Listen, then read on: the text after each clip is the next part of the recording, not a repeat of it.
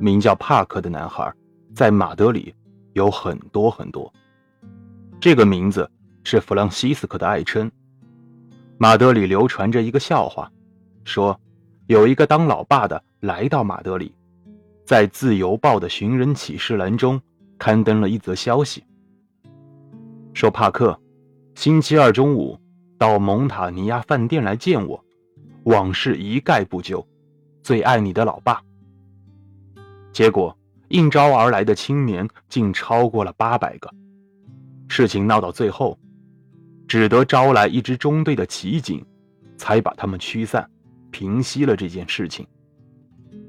然而，在罗安可寄宿公寓里当餐厅侍应生的这个帕克，既没有父亲愿意原谅他，也没有做过什么错事需要他的父亲原谅。他有两个姐姐。都在罗安可做侍女。他们是因为跟这家寄宿公寓原先的一个侍女是同乡，才得到这份工作的。那个侍女干活勤快，为人又诚实，这也就给他的村子以及同村的人都赢得了好名声。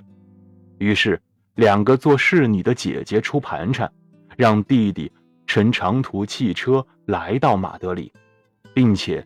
为他弄到了这份当侍应生学徒的活。